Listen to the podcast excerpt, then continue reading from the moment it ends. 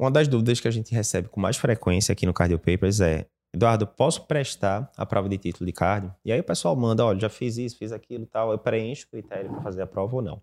E a gente resumiu né, aqui o, os critérios para você poder prestar a prova e vai mostrar aqui um resumo da ópera para você.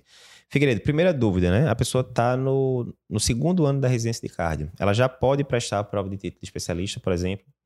A resposta é não. Você tem que ter concluído, então, a residência.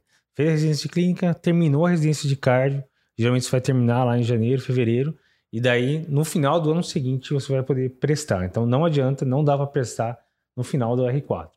É, então assim, se a pessoa. Hoje em dia, né, tá acabando o final de fevereiro, você acabou final de fevereiro deste ano, a gente está em 2022 agora. Digamos, a gente ainda não tem o, o, edital da prova de título desse ano, mas digamos que a prova de título seja em novembro.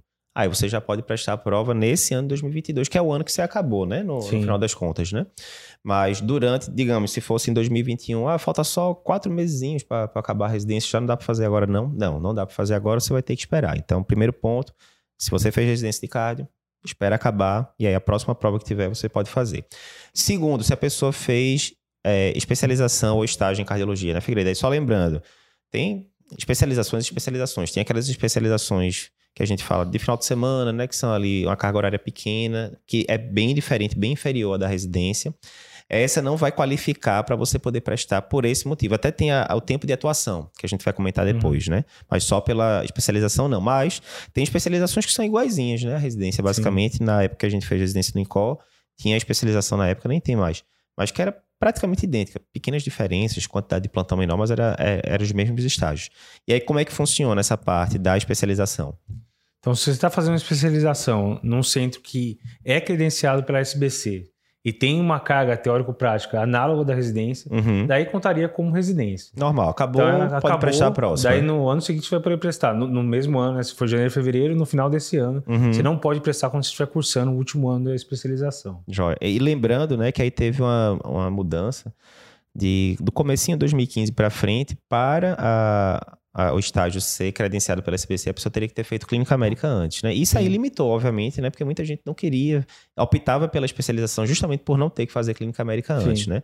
Então, de 2015 para frente ficou bem mais limitado isso. Ah, Eduardo, então quer dizer que eu fiz, digamos, eu fiz especialização no lugar X uh, 2019, 2020 certo? E não é credenciado pela SBC. Quer dizer que eu não vou poder fazer nunca a prova de título? Pode, a gente vai comentar daqui a pouco preenchendo o quesito de, forma, de tempo de atuação. A gente vai comentar daqui a pouquinho.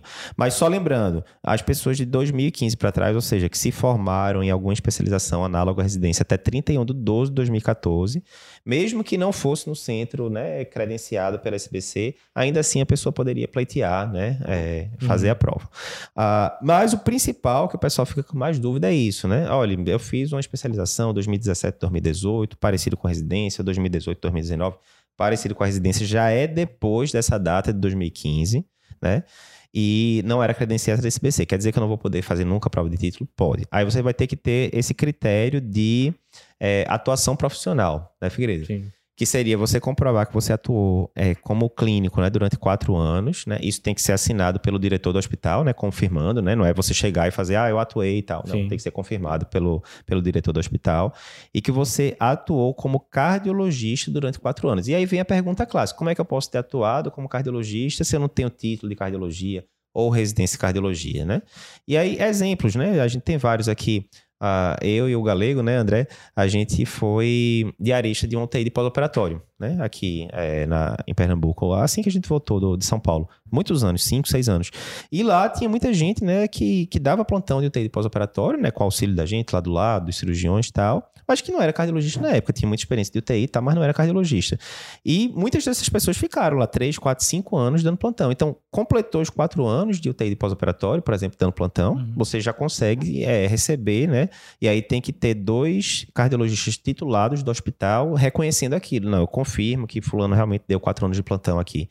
Então, a gente teve muita gente que. Muita não, mas algumas pessoas que fizeram lá com a gente que tinham dado 4 anos de plantão de, de UTI geral e 4 anos de URCT, né? Pós-operatório. Pronto, fechou. 4 anos de clínica, 4 anos de cardio, pode prestar Sim. a prova, certo? Perfeito. Ah, outras pessoas que a gente já falou também, já veio gente é, 50 e poucos anos, 60 anos falar comigo. Não, Eduardo, eu atendo ambulatório de cardio. Na minha época ali, década de 80, eu fiz uma formação ali, né, mais, mais simples, mas eu atendo ambulatório de cardio há 15 anos no Hospital X. Então, olha, fale lá com o pessoal que seja titulado, que sabe que você está atendendo lá direitinho, né? Que você sabe desenrolar as coisas no dia a dia e tal, que tem os pacientes cardiológicos, eles dão a declaração de pelo menos quatro anos, soma com a clínica médica, né? Uhum. Há quatro anos atuando também, atendendo ambulatório de clínica médica em outro lugar, ou pronto atendimento de clínica médica, né? É, atendimento Sim. de porta. E isso já qualificaria. Obviamente, tudo dito isto, tudo isso que a gente está falando agora, ele vai ter que ser validado pela SBC, né? Sim. né? Então, pode, não costuma ter problema em relação uhum. a isso. Mas, teoricamente, a SBC poderia chegar e falar: Ó, oh, a gente não está reconhecendo muito isso aqui, não, vamos checar isso direitinho. Mas, assim, a gente tem muito aluno e, e não lembra a última vez que teve algum imbróglio é. em relação a isso, sabe? Mas esse seria um critério que muita gente pergunta. Então, mais uma vez, essa é a dúvida mais frequente. Se você fez especialização em, em centro não credenciado e terminou depois de 2015 o critério para você prestar vai ser esse. Lembrar também, Figueiredo, que isso não. Uma coisa é você ter o critério de inclusão para você poder prestar a prova. Uhum. Outra coisa é currículo. Sim, sim. Né? Então, se você comprovou que você atuou como quatro anos, por exemplo, num plantão desse de pós-operatório, beleza, isso preenche critério para você conseguir prestar a prova. Sim. Mas isso não vai pontuar em currículo. Não, eu dou 10 anos de plantão aqui de pós-operatório. Não pontua no currículo. Não isso. adianta. É. Não pontua, são coisas diferentes. Né? Exatamente. Né? Então, beleza. Eu acho que é isso daqui a gente resume, então, quem pode ou quem não pode. Lembrando que isso aqui é baseado no, no edital da prova de 2021, né? Sempre pode mudar, mas nos últimos anos tem se mantido fixo isso aqui, basicamente. Uh, e aí, se você tiver alguma dúvida, manda aqui pra gente que a gente te responde.